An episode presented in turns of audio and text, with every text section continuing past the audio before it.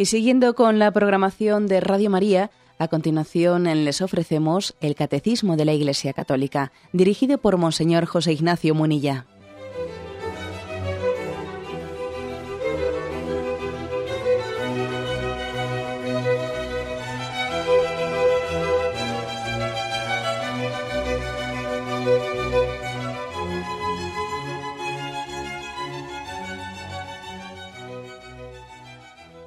Cordial saludo a todos los oyentes de Radio María. Un día más, con la gracia del Señor, proseguimos el comentario del Catecismo de nuestra Madre la Iglesia.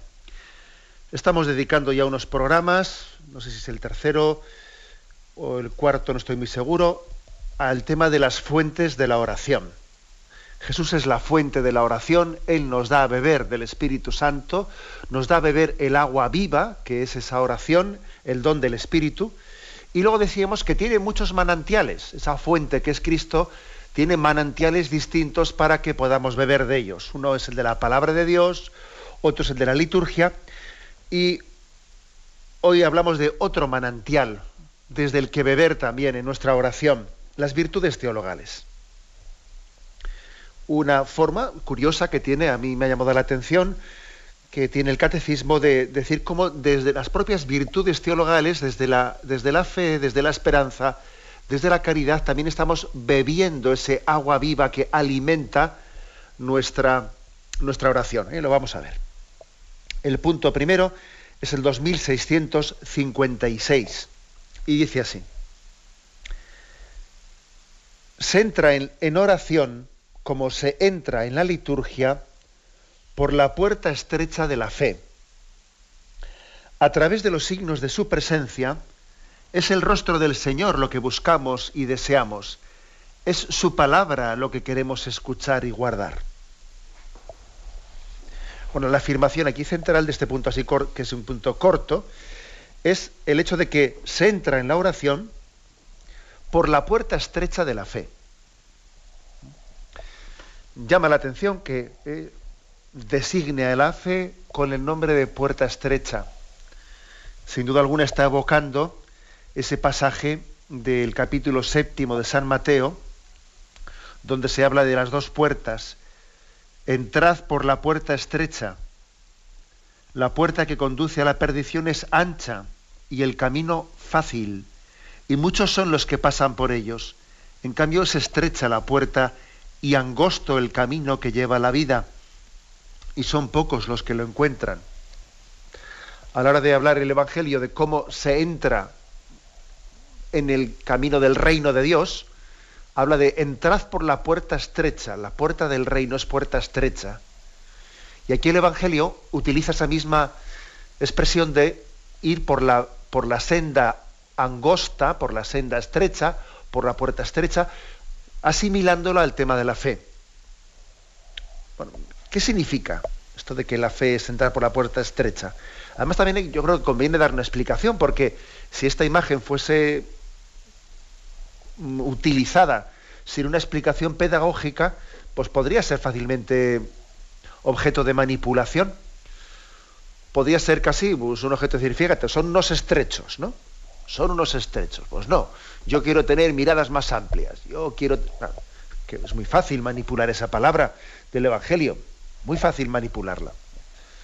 El Evangelio tiene imágenes, eh, todas ellas maravillosas, pero que tienen que ser contextualizadas. Eso es así. Y, recuerdo, recuerdo haber explicado también aquí entre vosotros cómo el Papa tuvo esa, eh, pues ese, ese espíritu tan pedagógico que tiene él el día de su de su misa de inicio de pontificado, allí se puso también a explicar la imagen la imagen de cómo eh, la Iglesia está celebrando, está llevando también a cabo la, pesca, ¿no? Eh, echad las redes para pescar. Y decía el Papa, bueno, pero fijémonos que las, cuando las redes sacan peces, están sacando los peces de su hábitat natural y al sacarlos de su hábitat natural matan a los peces, ¿no? Sin embargo, no es así la pesca que hace la Iglesia. La Iglesia cuando echa las redes, echa las redes para sacar a los peces precisamente de un hábitat en, el que están de alguna manera intoxicados para sacarlos a, la luz del aire libre, y para que respiren en Dios y vivan, ¿no? Luego también la imagen podía ser mal interpretada, ¿no? Claro, ¿qué es eso de ser pescadores, no? Como ser pastor, ¿no? Claro, nosotros que tenemos que ser borregos, tenemos que ser borregos para que nos lleven y nos traigan y no tenemos libertad.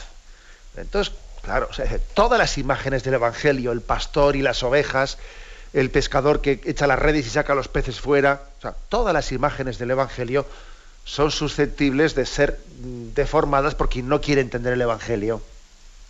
¿Mm? Entonces, también eh, hay que decir que el Evangelio tiene una primera condición, que es que el alma quiera buscar a Dios. Dios quiere buscar al hombre y sale a tu encuentro en el Evangelio, en la palabra de Dios, pero también es importante que tú quieras abrirte a su encuentro, de lo contrario, todo lo vas a entender mal y le darás la vuelta. Y... Bien, Mm, bueno, pues permitidme esta introducción que he hecho para hablar ahora de este ejemplo concreto, la puerta estrecha. ¿Qué significa lo de la puerta estrecha? Que eso puede tener mala prensa.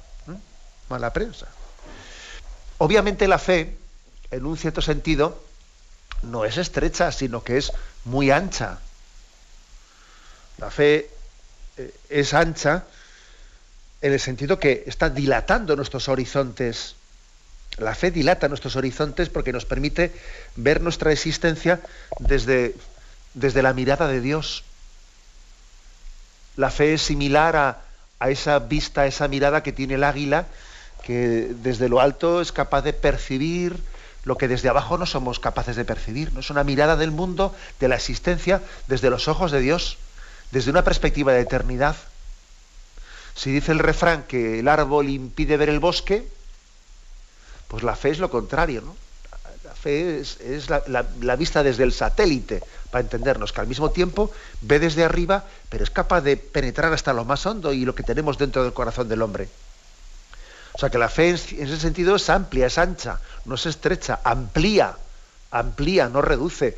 un hombre que tiene fe ve lo mismo que ve el que no tiene fe, pero además ve más. O sea, que la fe no le reduce, le amplía la visión de la vida. Él por el hecho de ser creyente no deja de ser hombre y sigue viendo todo lo que el hombre carnal ve, pero lo ve desde otra perspectiva que le amplía, ¿no? Y además le permite no ahogarse en un vaso de agua, como se dice popularmente, ¿no? Y, ver la vida desde, desde otra perspectiva. Bueno, o sea que en ese sentido la fe tiene una amplitud eh, una amplitud muy grande. Entonces, a lo que iba. Entonces vamos a ver por qué se utiliza la expresión entrad por la puerta estrecha. ¿Por qué aquí el catecismo utiliza esta expresión y dice que la fe es entrar por la puerta estrecha? Bueno, en primer lugar, porque es obvio, es obvio que mm, el hombre carnal, desde nuestra, eh, por nuestra propia antropología, no por nuestra carnalidad, a nosotros nos cuesta también confiar en lo que no podemos ver y tocar. Nos cuesta. O sea, lo, fácil es agarrarte a, lo sensible ¿eh? por nuestra estructura, ¿eh? en la que los sentidos, eh, todo nos entra a través de los sentidos y, lo que vemos, oímos, tocamos, etcétera, etcétera, se, impone a nosotros, se nos impone de una manera muy fuerte, ¿no? Entonces, claro, cuesta más. al hombre, al hombre eh, le cuesta mucho más trascender su carnalidad y ir por el camino de la fe. Eso para él es más estrecho. Es más estrecho. O sea que lo que le pasó a Tomás, a ese apóstol, en el fondo es un retrato de todo hombre carnal que tiende a decir, tiene una tendencia muy grande para decir, yo creo en lo que veo. Necesito tocar para, ¿eh? para poder creer, ¿no? Bien, y sin embargo, hay que hacer un esfuerzo de entrar por la puerta estrecha, de superar nuestra carnalidad, porque en la existencia, en la vida, hay muchas dimensiones que, que no son, o sea, que trascienden la carnalidad. La realidad es mucho más amplia de lo que yo soy capaz de palpar a través de ella, a través de mis sentidos la, realidad va mucho más allá y de eso vamos teniendo experiencia, ¿no? que posiblemente lo mejor de nuestra vida, lo que más vale en nuestra vida es lo que no se puede palpar, o lo que no es tangible. ¿eh? de esto, por ejemplo, se dan cuenta muchas veces los enfermos. Los enfermos que después de en su vida haber luchado por muchas cosas, haber luchado pues, por tener eh, pues, un bienestar económico, haber luchado pues, por tener una casa, haber luchado por esto, por lo otro, por lo otro, has luchado en tu vida por montones de cosas, luego llega un momento de enfermedad, de postración, en el que te ves en la cama, ves cómo te están cuidando los tuyos, ves el cariño, el amor que te tienen, aprecias la vida de otra manera, de otra manera totalmente distinta, y al final te das cuenta que lo que más vale de tu vida no es precisamente eso material y carnal por lo que has estado siempre luchando, sino lo más, lo más valioso de tu vida es lo intangible, es el amor, que no es precisamente ¿eh? tangible por, por nuestros sentidos, sino que supera la materialidad de la vida. ¿no? Bueno, pues eso, eso es entrar por la puerta estrecha. Tiene que haber una purificación muy grande para que uno llegue a comprender eso. Ese proceso de purificación eh, supone un entrar por la puerta estrecha. Eh, es como cuando alguien ve mm, cuando alguien ve un poco, o sea, es decir, no es ciego del todo, sino que bueno, ve, pero ve en, penumbras, ve sombras, no ve las figuras del todo, ¿no? Pues bueno, si fuese ciego del todo, pues posiblemente le iba a resultar más fácil dejarse guiar por un lazarillo que le pusiesen, ¿no?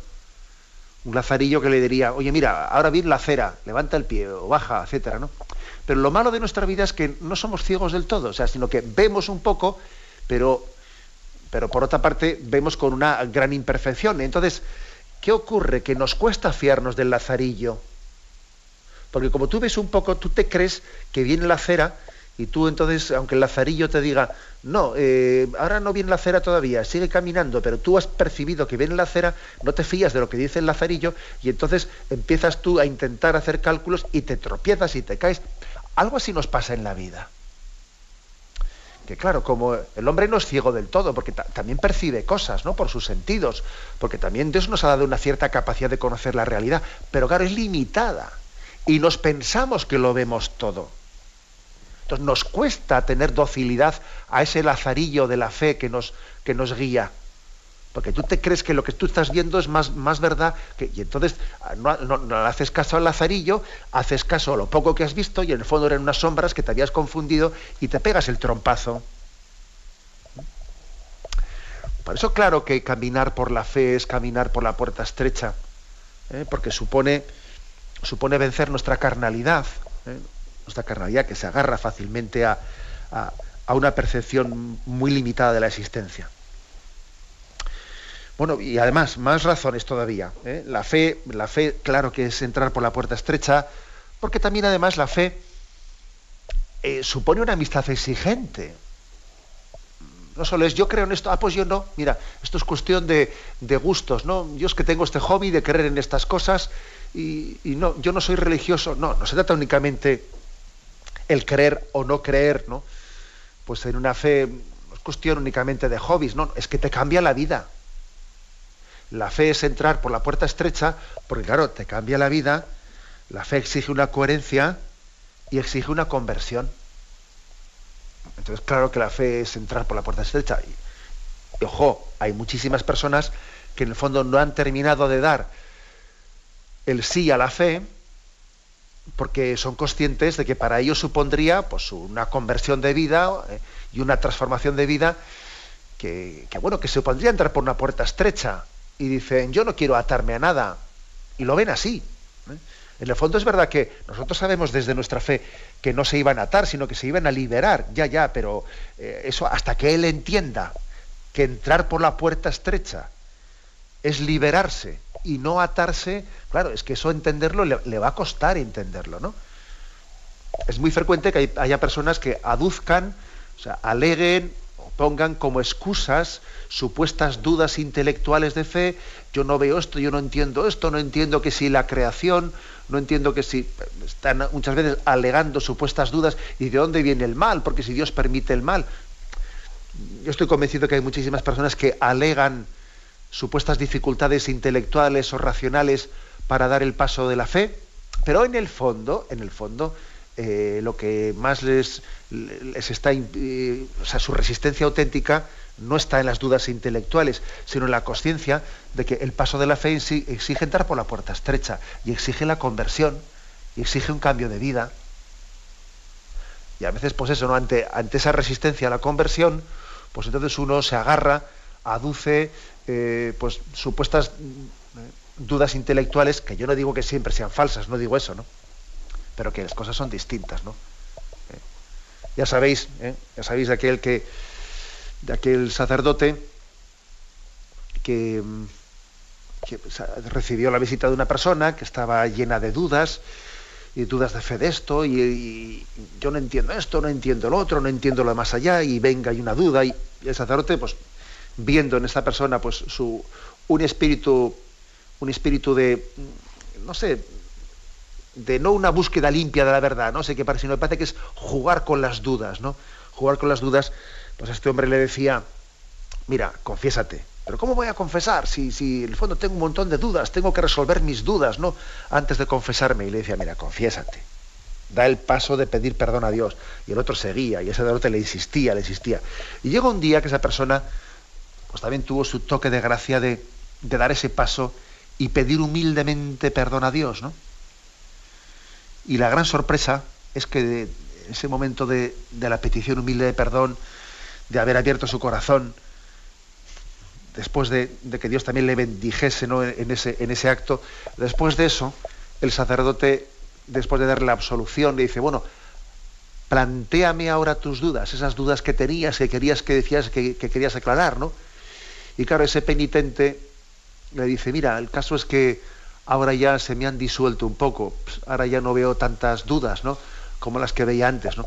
En este caso que se suele narrar de, muchas veces y además se narra de varios santos confesores, yo creo que también lo hemos vivido en cierta medida todos los sacerdotes que administramos el sacramento de la penitencia. Esta es una experiencia muy, muy, obvia. ¿eh? Hay muchas dudas intelectuales que en el fondo esconden una resistencia a la conversión. ¿eh? Resulta que uno, cuando da el paso a la conversión, las dudas que tenía se disuelven. ¿eh? O sea, que también, claro, eso es entrar por una puerta estrecha. Que luego resulta que es ancha, pero claro, se me plantea como una puerta estrecha de convertirme, ¿no? Mm, por lo tanto, mm, dice, la oración supone, supone entrar por una puerta estrecha, supone un caminar en la fe. En la fe. Incluso me atrevo a añadir una cosa más, ¿no? Dice en la fe, no en el sentimiento de la fe. ¿eh? Porque es muy frecuente que hoy en día se tienda eh, a, confundir fe con sentimiento. ¿no? Y la oración tiene que caminar en la fe, que la fe es también un paso por el desierto. La fe también tiene su componente de sequedad, de sus noches oscuras. Y hay mucha gente que confunde fe con sentimiento. Y el sentimiento no siempre nos acompaña en la vivencia de la fe. Entonces hay gente que dice, ahí he perdido la fe, cuando, cuando en el fondo lo que ha perdido es un cierto sentimiento de la fe que se ha ocultado. ¿eh? Y, y también es caminar por la puerta estrecha, la oración hecha en la fe, con el sentimiento oculto que suele ser a veces una gran prueba interior. Eso es, eso es el que se entra por la puerta estrecha. Claro, es muy fácil hacer oración cuando pues, tenemos unas consolaciones interiores y uno se pone delante del sagrario y el Señor le, eh, pues, le da unas consolaciones interiores que, que casi el sacrificio pues, es salir de la capilla, ¿no? Pero claro que se entra por la puerta estrecha cuando uno tiene que hacer oración y está más seco ¿eh? que una teja, ¿eh? mes de agosto en Córdoba. Entonces, pues claro, eso claro que es entrar por la puerta estrecha. Es una prueba interior pues muy grande de purificación. Pero es que si no se pasa por esa puerta estrecha, en el fondo uno no busca a Dios, sino busca los consuelos de Dios. Y eso no es oración, eso, eso es buscarte a ti mismo. No es lo mismo buscar a Dios que buscar los caramelos que Dios me dé. Y mira, y Dios en su pedagogía él sabe cuándo darnos caramelo, como se hace con un niño, y cuándo quitarnos el caramelo y decir, ahora me tienes que buscar sin el caramelo. Y ahora tu oración va a ser más en sequedad. Y esto, claro que es puerta estrecha, pero claro, es una puerta estrecha que, nos amplía los horizontes, ¿no? Bueno, como, digo, ¿no? reivindico, por lo tanto, la comprensión, la comprensión correcta de esta imagen evangélica. Eh, entrad por la puerta estrecha, porque ancha es la puerta que conduce a la perdición y el camino fácil, y muchos son los que pasan por él. En cambio, es estrecha la puerta y angosto el camino que lleva a la vida eterna. Tenemos un momento de reflexión y continuamos enseguida.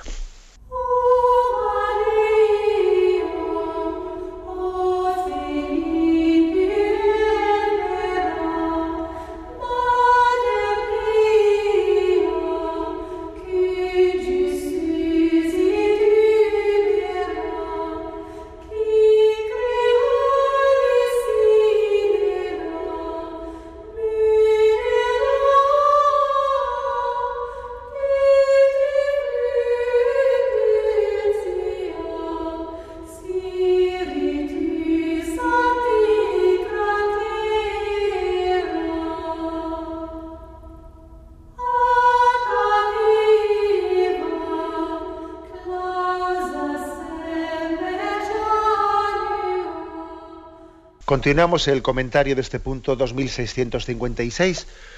Una de las fuentes de la oración, dice el Evangelio, perdón, dice el Catecismo, que son las propias virtudes teologales. Una primera es la fe. La fe que nos permite entrar por la puerta estrecha, por esa puerta desde la que entramos en la oración, que hemos querido explicar qué significa eso de la puerta estrecha aplicado a la oración, aplicado a la fe concluye diciendo este punto que a través de los signos de su presencia es el rostro del Señor lo que buscamos y deseamos. Es su palabra lo que queremos escuchar y guardar. Es decir, la fe nos permite no quedarnos en el signo, sino desde el signo buscar a Dios mismo, buscar su rostro, escuchar su palabra. Es que de lo contrario, de lo contrario, tenemos un gran riesgo, un gran peligro en nuestra carnalidad de quedarnos en los signos, de quedarnos en los medios y no llegar al fin. Y que nuestra oración casi se quede los medios, se quede los métodos, ¿no? Y entonces parece que uno en la oración lo que ha buscado es hacer la oración, o sea, cumplir mi, mi metodología, cumplir mi rutina. Yo, pues, parece que valoramos la oración en la medida en que la hagamos materialmente bien hecha, ¿no? Yo mi costumbre es hacer esto, pues suelo rezar un rosario, luego hago lo otro, hago lo otro. Bien, vamos a ver. Por supuesto que también hay que tener una metodología y obviamente también es importante realizarla bien y evaluarla, ser ordenados, bien. Pero ojo, eh, es que mm, no podemos pensar que el valor de la oración es el del medio. El medio nos tiene que llevar al fin. Entonces, eh, aquí dice el, catecismo que a través de los signos tenemos que buscar el, rostro de Dios. ¿Qué es lo que buscamos? Buscamos el rostro de Dios. Y no nos podemos quedar en los medios. Esto apliquémoslo a todo. ¿eh? Porque a veces el hombre, esto lo dice San Juan de la Cruz, hasta nos podemos apegar, fijaros bien, uno se puede apegar hasta los medios, hasta los medios sagrados. Y, bueno, pues por supuesto que tenemos que cuidar los medios sagrados. Pero, pero mira, dice San Juan de la Cruz que no se puede apegar hasta a su, su, libro, su libro sagrado, su breviario, eh, su rosario, su, y, son, medios. Si lo importante, lo importante es que yo en la, en la fe, en la fe despojada de todo, sea capaz de buscar el rostro de Dios busque el rostro. Lo, importante es unirme al Señor, unirme a Él. Y todo lo demás son medios para eso. Buscar el rostro de Dios. Y de todos los signos que Dios me da, pues agradecérselos, pero, pero buscando el rostro de Dios, no quedándome el signo, sino buscando el rostro de Dios. Esto apliquémoslo a todo, a una, a una imagen, a una imagen que me encanta y qué imagen de la Virgen más preciosa, qué imagen del Señor más preciosa. Pero imagen es, imagen, yo tengo que trascender la imagen y llegar a buscar, entender que lo, que lo principal es lo que esa imagen representa. Y lo mismo en cuanto a, mis metodologías de oración, son muy importantes, pero lo importante es que a través de ellas yo me encuentre con el Dios verdadero, etcétera, etcétera. Es decir, lo principal, lo principal mm, de la oración o de, o de la fe es que nos conduzca a través de los signos con el encuentro con el Dios vivo. ¿Cuál es el fin último de nuestra vida? El fin último de nuestra vida no es otro que el de unirnos al Señor, encontrarnos personalmente con Él.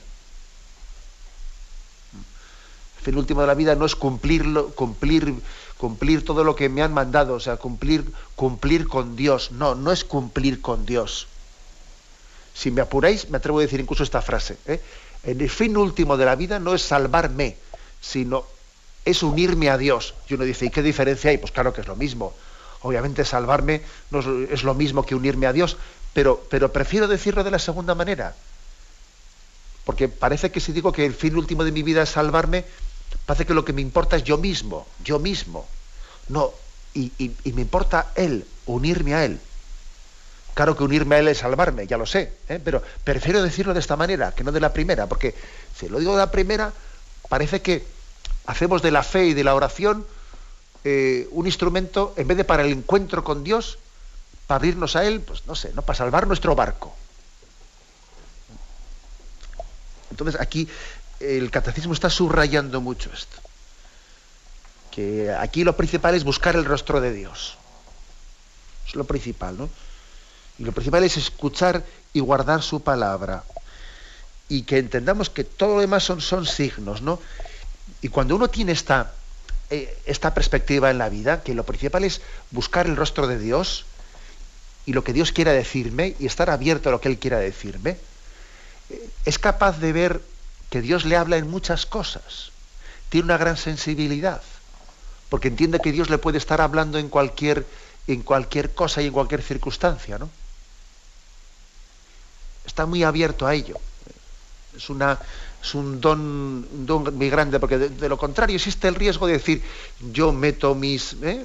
mis metodologías, aquí lo que vale es pues un poco a lo que yo estoy acostumbrado, estoy acostumbrado a esto, estoy acostumbrado al otro, entonces casi tienes un peligro muy grande de hacer un fin de tus medios, de que esas metodologías tuyas, esas rutinas tuyas, esas rutinas que son buenas, que yo, eh, si me ocurre eh, pues de ridiculizar nuestras, eh, nuestras metodologías pues devocionales, ni se me ocurre ridiculizarlas, ojo, ¿eh? pero que, que son muy importantes, que, que también es muy importante que tengamos en cuenta que todos ellos son medios para encontrarnos con el rostro de Dios. Son medios. Y que tenemos que estar muy atentos a que Dios nos, nos, hable en toda circunstancia, en toda situación, porque lo importante es descubrir su rostro. Por ejemplo, hoy, hoy rezando el, el, oficio divino, estaba leyendo un texto de Tertuliano, que es un padre un padre de la, iglesia de los primeros siglos, y hablando, hablaba él precisamente sobre la oración. Y me ha llamado la atención, pues, en su sensibilidad, en su finura, en su delicadeza, pues cómo la fe, la fe intensa de este padre de Tertuliano, su fe intensa, pues le hace descubrir los signos de la presencia de Dios y su fe, su fe viva, ve el rostro de Dios en todo, ¿no? Y por ejemplo, os leo este párrafo dice, los ángeles oran, oran todas las criaturas, oran los ganados y las, y las fieras, que se arrodillan al salir de sus establos y cuevas y miran al cielo, pues no hacen vibrar en vano el aire con sus voces. Incluso las aves, cuando levantan el vuelo y se elevan hasta el cielo, extienden en forma de cruz sus alas, como si fueran manos y hacen algo que parece también oración. Bueno, alguno dirá que qué poético, sí, pero es obvio que el que que el que ha escrito esto tiene una fe viva, que está viendo el rostro de Dios en todo lo que le rodea, ¿no? El hecho de que él vea un ave volando y con sus alas extendidas diga, fíjate, parece que está trazando el signo de la cruz en el cielo. El hecho de que él vea que los ganados que salen del establo, eh, pues a veces pues, suelen tener esa costumbre, ¿no? Los, animales que al salir del establo por la mañana se arrodillan como estirándose, ¿no? Y él dice, fíjate, se arrodillan ante Dios al salir de su establo y, al, ver la creación por la mañana. El hecho, de que alguien tenga esta mirada contemplativa, ¿eh? esta mirada contemplativa, eh, supone una, una fe viva, ¿eh? viva, que no se queda en los signos, sino que desde los signos descubre el misterio de Dios. En resumen, en resumen, que en, esta, en este punto 2500, perdón, 2656, se nos dice que la fe viva, la fe que busca, que busca el rostro de Dios, que busca el encuentro con Él, es un manantial desde el que hacemos, desde el que mm, respiramos en nuestra oración. ¿Eh? Nuestra oración no es nada, no es nada al, margen de esta fe viva, porque eh, si pensamos que nuestra oración es una metodología, no, no, no, la, la oración no, no puede entenderse separada de la fe viva que busca el rostro de Dios. Tenemos un momento de reflexión y continuamos enseguida.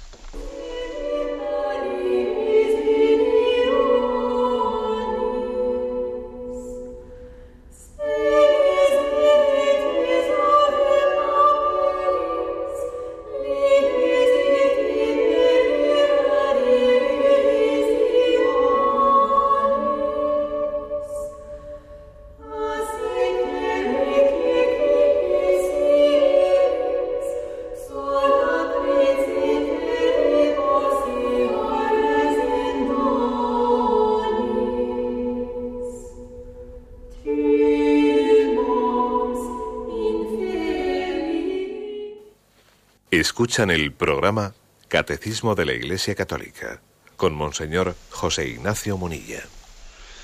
Continuamos en esta edición del Catecismo de la Iglesia Católica y vamos a pasar al punto 2657. Si hemos hablado antes de la fe, ahora vamos a pasar a hablar de la esperanza, otra, otro de los manantiales desde los que también respira nuestra oración. Dice así, el Espíritu Santo nos enseña a celebrar la liturgia esperando el retorno de Cristo. Nos educa para orar en la esperanza. Inversamente, la oración de la Iglesia y la oración personal alimentan en nosotros la esperanza. Los salmos, muy particularmente con su lenguaje concreto y variado, nos enseñan a fijar nuestra esperanza en Dios. En el Señor puse toda mi esperanza. Él se inclinó hacia mí y escuchó mi clamor. El Dios de la esperanza os colme de todo gozo y paz en vuestra fe, hasta rebosar de esperanza por la fuerza del Espíritu Santo. Por lo tanto, eh, en, este, en este punto, complementando el anterior que hablaba de la fe, se nos está recordando que la fe no puede separarse, igual que decía que la fe, perdón, he dicho mal, la oración, la oración no puede separarse de la esperanza, igual que decíamos antes que la oración no es algo distinto, como si fuese una metodología, una acción de unos rezos al margen de la fe viva, no, no, no, es inseparable. Pues lo mismo aquí también. ¿eh? La oración es algo inseparable de una esperanza firme. Por la oración se reaviva la fe, se refuerza la esperanza, y se difunde la caridad. Digamos que la oración es como una fe que respira. La fe al respirar es hace oración. Y entonces, al respirar la fe, se ora y se refuerza nuestra esperanza. ¿eh? El alma, el alma que no lucha, está perdida, no tiene esperanza. ¿eh? Cuando el hombre no lucha en esta vida, cuando en el fondo somos unos conformistas, cuando tragamos, ¿no? En el más sentido de la palabra, cuando tragamos lo que, lo que esta cultura mm, asfixiante ¿no? pues nos propone como, como ideal de vida, eh, en el fondo estamos perdidos. Es algo parecido, yo suelo compararlos, la diferencia entre esos peces que suelen estar en el lugar de la desembocadura de los ríos, hay peces que, suelen estar ahí, ¿eh? En la desembocadura del río, y es más, suelen ponerse en los colectores de donde sale todo, eh, todas las aguas fecales y se ponen allí a comer toda la porquería que echa la ciudad. Y allí tenemos un tipo de peces, pues bueno, pues estilo como los corcones o, peces como esos, ¿no? Que uno va allí, echa la caña justo donde, donde sale eh, toda la porquería y ahí los tienes. Sin embargo, hay otro tipo de pez, ¿no? Otro tipo de pez que, que es el que nada contracorriente, como los salmones o otros peces que están buscando, van buscando el, el nacimiento del río y, y, saltan y suben e intentan eh, buscar el origen de, esa fuente de agua. Bueno, pues en, esa comparación yo también veo, veo la posibilidad de que el hombre que no lucha, pues pierda su esperanza, pero que el, hombre luchador, ¿eh? luchador, sin embargo, esté buscando en su esperanza, tenga la capacidad de regenerar su vida. En el fondo, el alma que no ora es un alma vencida antes de combatir. O sea, cuando no se lucha no hay esperanza y cuando no se ora estamos vencidos. ¿eh? Hay una proporcionalidad total entre oración y esperanza. Dime si oras y te diré si esperas. ¿Eh? Eso es así. ¿eh? Porque nosotros tenemos una, una convicción fuerte y es que sabemos que nunca una noche ha vencido el amanecer, igual que nunca, ¿no? Un problema en nuestra vida ha vencido a la oración esperanzada. Pues no. Y además esto no es únicamente pues, un deseo nostálgico, ¿no? Algunas veces podemos llegar a confundir la esperanza con una nostalgia. Eh, tener una gran esperanza es como, eh, a veces se, formula así, ¿no? Como una gran nostalgia. No, no, o sea, la esperanza no es una nostalgia. Para los cristianos la esperanza no es ninguna utopía que no es una utopía, ¿eh? sino que es la consecuencia de la realidad de la resurrección. Esto es así, ¿eh? es decir, que no, no, veamos la esperanza como una nostalgia, no. Es una consecuencia de la resurrección y Cristo resucitó.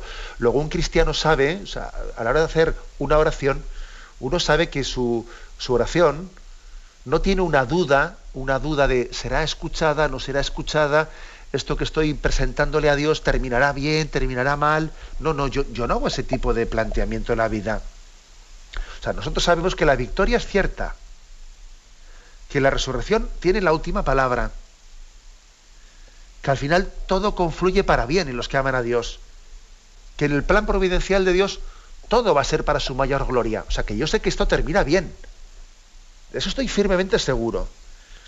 Sé de dónde venimos y a dónde vamos. Sé que venimos del amor de Dios y que todo va a confluir para, para mayor gloria de Dios y bien nuestro. Luego, bien, mientras tanto, ya veremos a ver cómo se desarrollan las cosas, ¿no? Porque en este interín, bueno, en este interín ciertamente sufrimos y hay muchos episodios contradictorios y cosas que no entendemos, pero claro, es muy importante tener una esperanza firme, que no es, no, no es una mera nostalgia o una utopía, como a veces se dice, ¿no? Una utopía. No, no, es la consecuencia lógica de la realidad de la resurrección. Y la resurrección nos, recuerda que el sepulcro está vacío. Luego, mi esperanza es cierta. ¿Eh? Esto, es muy importante. ¿eh? Ahora, eso no quita ¿eh? pues que, que, mientras tanto la prueba, sea, la prueba sea, sea grande, por eso el Señor dice, velad y orad para no caer en tentación, y la esperanza cristiana se abona, eh, se abona con la paciencia y el sufrimiento, ¿no? La paciencia y el sufrimiento son como el abono, ¿eh? el abono de la esperanza. Y, y si no se abona, pues la planta no crece con fuerza, ¿no? Luego también tenemos que entender eso, que en la Biblia la esperanza va siempre ligada a la paciencia.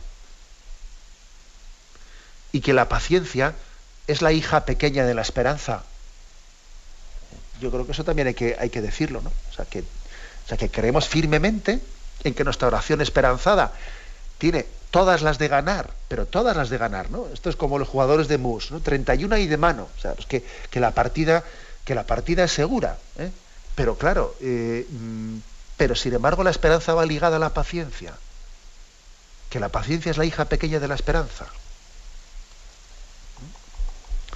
Bueno, esto, esto es, mm, estas son un poco las bases, ¿no? Las bases en las que aquí el catecismo nos, nos quiere fundamentar de por qué la esperanza, eh, la esperanza es también como un manantial, es una fuente desde la que nuestra oración, ¿eh? desde la que nuestra oración respira. Si yo decía antes que eh, la fe cuando respira hace oración, también lo mismo puede decir de la esperanza. Que, que la esperanza cuando respira hace oración. Repito la primera frase de este punto del catecismo que estamos comentando.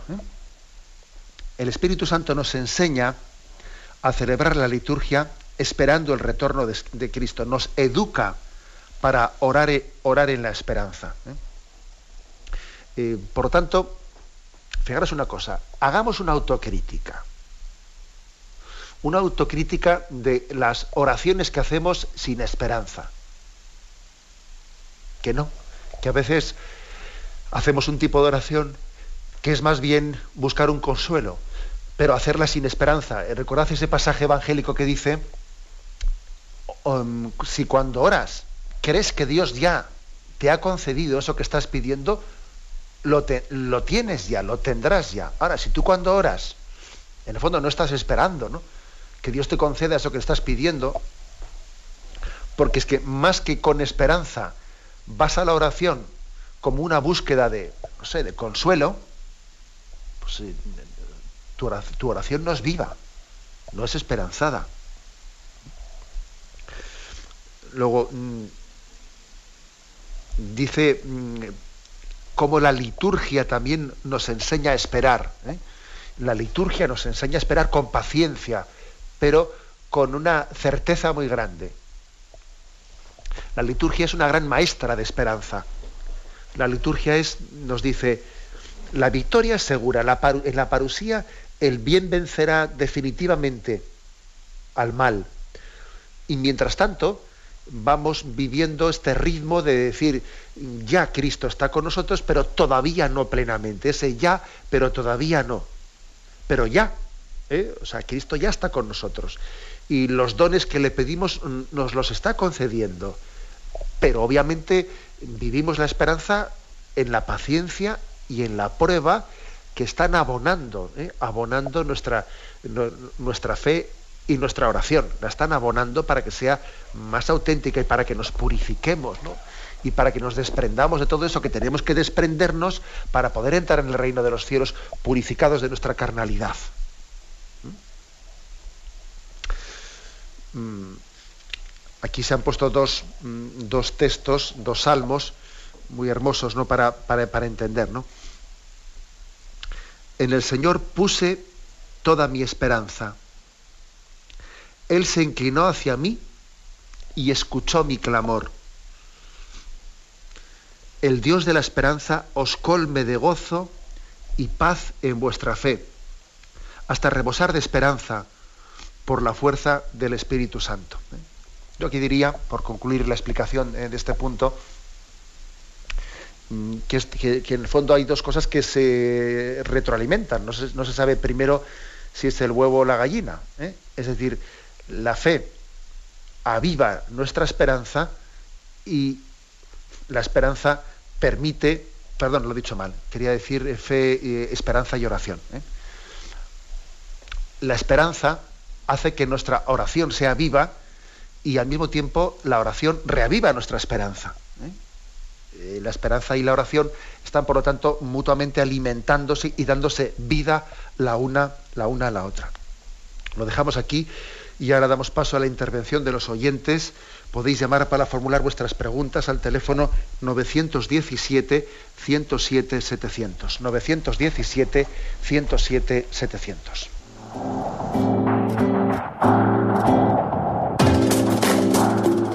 estos voluntarios que dan su tiempo generosamente en el día a día. Un cordial saludo a todos los oyentes de Radio María. un día más, con la gracia del Señor, proseguimos el comentario del Catecismo de nuestra Madre la Iglesia.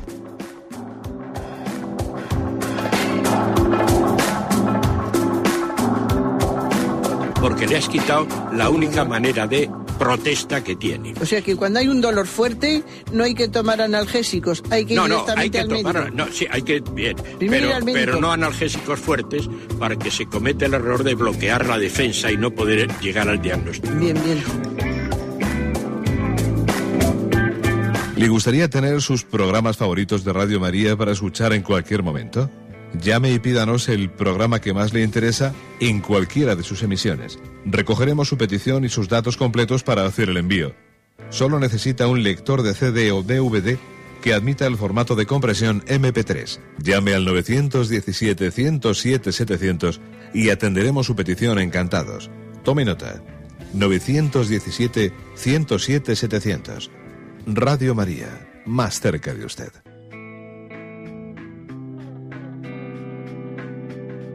Adelante, buenos días. Monseñor, buenos sí, días. buenos días, sí, le escuchamos, adelante. Buenos días. Mire, eh, muy amable por eh, haberme cogido la llamada. Eh, lo oigo cada mañana y, y, bueno, me alivia bastante. Eh, yo quisiera hacerle esta, esta pregunta, bueno, son dos preguntas. En la oración, yo cuando me pongo a orar, pues lo que usted dice, mi, mi corazón se, se, se llena de, de alegría. Yo no sé, mm, a veces, como usted dice, la sequedad, mm, yo le pido al Señor que cuando Él me la mande, que Él mm, decida cuándo, en el qué momento, pues que me dé fuerza para, para yo superarlo, porque claro, nosotros somos pues muy débiles. Yo es lo que y también la segunda pregunta para para mm, leer la Biblia, yo es que me cuesta mucho porque no sé por dónde tengo que empezar a entenderla. Mm, Me encuentro que las palabras pues no no no las puedo entender o como usted las explica. Yo cuando usted las explica mm, las palabras del Señor pues entiendo y, a veces pienso, "Uy, pues es esta esta frase o no la entendía como usted la explica. Y solamente era esto. Muchas gracias, Monseñor. De acuerdo. Bueno, yo diría dos cosas. Con respecto a lo último, yo creo que una forma buena de leer la, la Sagrada Escritura, bueno, hay muchas formas, ¿no? Pero una puede ser también mm, al hilo de la liturgia, el que nuestra lectura, porque es verdad que la liturgia ha seleccionado las partes principales de la Sagrada Escritura, ¿no? Entonces, el que uno vaya leyendo las lecturas que proclama la liturgia cada día, cada domingo, es una manera mm, que también nos ayuda mucho, porque después como va a estar acompañada de la homilía que yo escuche, que también tendrá parte de explicación, y también en Radio María habrá algún programa explicativo de la liturgia del día, me puede ayudar. Ciertamente otra forma de leer la, de la palabra de Dios pues es leerla por uno directamente libros completos, ¿no? Pues voy a leer el Evangelio de San Mateo, voy a leer tal. En ese caso puede ser bueno el que uno se deje acompañar de algún, algún comentario bíblico, yo por lo tanto pienso que usted puede eh, pues igual pues optar por una de estas dos, dos métodos. El primero posiblemente se le haga más sencillo porque la ayuda que tiene de la misma radio, de los comentarios diarios de la liturgia del día, le puede hacer más sencillo. Puede ser bueno que, bueno, hay por ahí ciertas subsidias, eh, bueno, uno puede comparar el misal directamente y tener las lecturas litúrgicas de cada día, el misal, o hay por ahí ciertas si- subsidias como pues son Magnificat, otros que, nos vienen la- las lecturas del día y nos pueden ayudar. Con respecto al segundo, a la primera cuestión, vamos a ver, es obvio que en nuestra oración tiene que haber, seguro que va a haber, ¿no? Momentos de sequedad, momentos de consolación, momentos de desolación, va a haberlo. Entonces yo creo que mm, los momentos de intensa presencia del Señor, que son más bien momentos de consolación, tenemos que vivirlo con un espíritu de acción de gracias, muy humildemente, sabiendo que son fruto de un regalo gratuito y que no podemos pretender poseerlos para siempre, ¿no? Que luego pues esa, esa consolación tan grande que a veces tenemos, ese sentimiento tan vivo que a veces tenemos en la oración, desaparecerá sin que eso nos tenga que eh, llevar a dejar la oración o a venirnos abajo o a perder eh, la fuerza de la fe en absoluto. ¿no? Luego, los momentos de consolación es como el momento de tabor en el que reafirmamos nuestra fe en el Señor y nuestro compromiso de seguirle después cuando venga el momento de la prueba, que seguro que vendrá, seguro que vendrá. es bueno recordárselo uno a sí mismo cuando está en el tabor, que luego con toda seguridad que después va a venir el Gesemaní. Y además nosotros tenemos una ventaja, porque los apóstoles, cuando estaban en el Tabor, ellos no tenían ni idea de que iba a venir el Gesemaní. Pero nosotros ahora, desde la perspectiva de la fe, lo sabemos. Yo sé cuando estoy en el monte Tabor que después va a haber Gesemaní, lo sé porque tengo esa gran ventaja con respecto a los apóstoles. Eh, luego hay que vivirlo así, ¿eh? con plena confianza en la pedagogía que Dios va llevando en nuestro camino de oración. Damos paso a una siguiente llamada. Buenos días. Buenos días, sí, le escuchamos. Monseñor, gracias por el programa porque nos está haciendo mucho bien. adelante. Mire, llevo 33, treinta y tantos años casada. Desde el primer momento de casarme, a mí mi marido no me entregaba las cuentas de nada él llevaba todo, él hacía todo. Eh, tuve tres herencias por mi parte, las cogió y a mí no me entregó para nada. Llevamos, llevo una vida de muchísimo sacrificio. E incluso fui al obispado ¿eh? y me dijeron que, me podía que me daban la nulidad, la separación o el divorcio. Él no gana tanto como yo. No tiene casa donde ir. ¿Qué hago con este señor? Si Dios igual pienso que me ha puesto a mí para santificarme y que Él aprenda muchas cosas, porque le pongo Radio María, mm. ¿eh? y que luego veo la providencia de Dios, la cantidad de cosas que me está dando buenas, pero fenomenales, que, me da Él, la providencia de Dios. Mm. ¿No? Digo, ¿qué hago? ¿Me separo o le sigo aguantando? Bien, pues la verdad es que como usted se puede suponer, pues es una pregunta mm, demasiado importante como para poderla responder personalmente a una persona por teléfono. ¿eh? O sea, es decir, el consejo que humildemente se le pueda dar a quien está en una situación dura, pues incluso, incluso hasta en la propia dirección espiritual, estoy seguro que tampoco nadie iba a decidir por usted tendría que ser usted misma la que hiciese ese discernimiento. Ahora es verdad que para poder dar un, consejo aquilatado, ¿eh? Eh, pues obviamente la radio no es el lugar, ¿eh? no es el lugar. En Radio María pues podemos iluminar criterios, pero luego no podemos mm, concretarlos en la situación concreta de una persona que supone, pues supone aquilatar mucho, ¿no? Vamos a ver, yo sencillamente decirle que, que tiene que hacer usted pues una eh, yo, si está usted sola, mi primer consejo es este, eh, el que tenga un acompañamiento espiritual, porque, porque es obvio, eh, es obvio que también uno puede ser tentado de desesperanza, tentado de desesperanza, pero también es posible que uno pueda ser tentado, pues en ocasiones donde matrimonios donde puede haber maltratos, puede haber cosas, puede ser tentado de falta de autoestima y de falta de reacción. O sea, hay tentaciones de muchos, de muchos tipos. Uno puede pecar de no reaccionar ante una situación de maltrato. Y pues porque ha perdido la esperanza, etc. Y también puede ocurrir lo contrario, puede ocurrir que, a veces pues, momentos de cruz y de crisis pues, eh, a uno le, le, hagan perder la esperanza y la perspectiva de que, de que tiene que llevar también la cruz en la cruz de su vida y, que además hay muchas más cosas positivas de las que se está olvidando en los momentos de crisis. Las dos tentaciones existen. ¿eh? Luego tienen que ser discernidas, pero como le digo, en un acompañamiento personal, ¿eh? que pues lógicamente trasciende la, radio la, capacidad de conocer su situación particular. ¿eh? Le encomendamos y le, y le animamos a que dé usted ese paso de un acompañamiento espiritual. Adelante, vamos a pasar a un siguiente oyente. Buenos días. Buenos días. Sí, buenos días, le escuchamos, adelante. Buenos días, padre. Y yo solo al hilo del comentario que ha hecho, bueno, pues de San Juan de la Cruz, refiriéndose, bueno, a la importancia de que, lo importante es el fin. Bueno, simplemente un testimonio, o sea, yo también eh, tuve, leí, bueno, eh, tuve una experiencia, bueno, pues también eh, con un, un, texto de Bantuán, que hay que amar a Dios y no las cosas de Dios, y, y bueno, pues porque bueno, me pasó a mí también, bueno, pues con un movimiento, ¿no? El, el, amar demasiado quizá al grupo, a un grupo, eh, quedarme en el grupo y, y, bueno, pues a veces el grupo o el movimiento te, te puede defraudar, ¿no? O, te, o puede hacer algo mal, ¿no? y al final volvemos a lo mismo, ¿no? hay que efectivamente centrarse en Dios, ¿no? Que Dios es lo importante y, y, las cosas de Dios, incluso siendo de Dios, bueno, pues son un, puro medio, ¿no? Simplemente esto. Pues sí, eh, le agradecemos su testimonio porque es una aplicación práctica de lo que yo he querido explicar esta mañana. Los medios son un regalo de Dios, pero son medios y sería un error quedarse en el medio. Y el ejemplo que ha puesto de Bantuán, eh, Bantuán, pues fue un, digo fue porque ya falleció, fue un obispo vietnamita que estuvo muchos años en la cárcel, luego el, Juan Pablo II le hizo cardenal, y claro, Bantuán, en esa experiencia de tener que despojarse de todo, de estar tantos años en esas cárceles terribles de Vietnam del Norte, en las que no le permitían tener nada, no, no, le permitían tener nada, y tenía que buscar el rostro de Dios, pues prácticamente sin poderse agarrar a, a ningún medio, ¿no?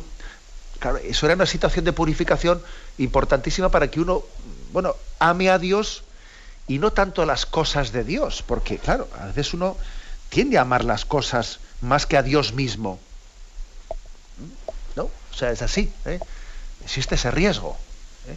Existe el riesgo de que, sobre todo en las personas que son muy ordenadas, fijaros, en las personas que tienen un carácter muy ordenado, muy, muy cuadriculado, tienen el riesgo de amar más su orden religioso que el rostro de Dios en sí mismo. También es verdad que las personas contrarias, las que son un poco, digamos, desordenadas, con tendencia un poco más así anarca, bueno, pues tienen el riesgo de pretender amar a Dios sin ningún orden. Y tampoco eso es posible, porque también hace falta un orden que, en medio del cual tengamos un, pues una ayuda para llegar a Dios.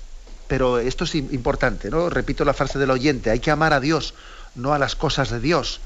Aunque es cierto que de ordinario las cosas de Dios, los medios de Dios, nos deben de ayudar para buscar ese rostro, ese rostro de Dios que nos está buscando a nosotros.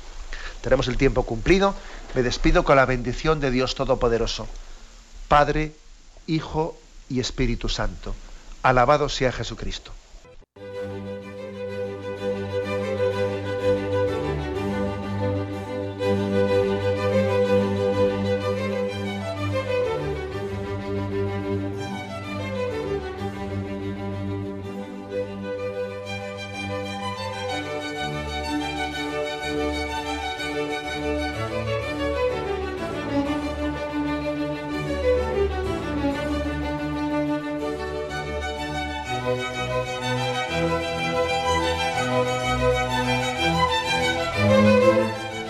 Han podido escuchar en Radio María el Catecismo de la Iglesia Católica, dirigido por Monseñor José Ignacio Munilla.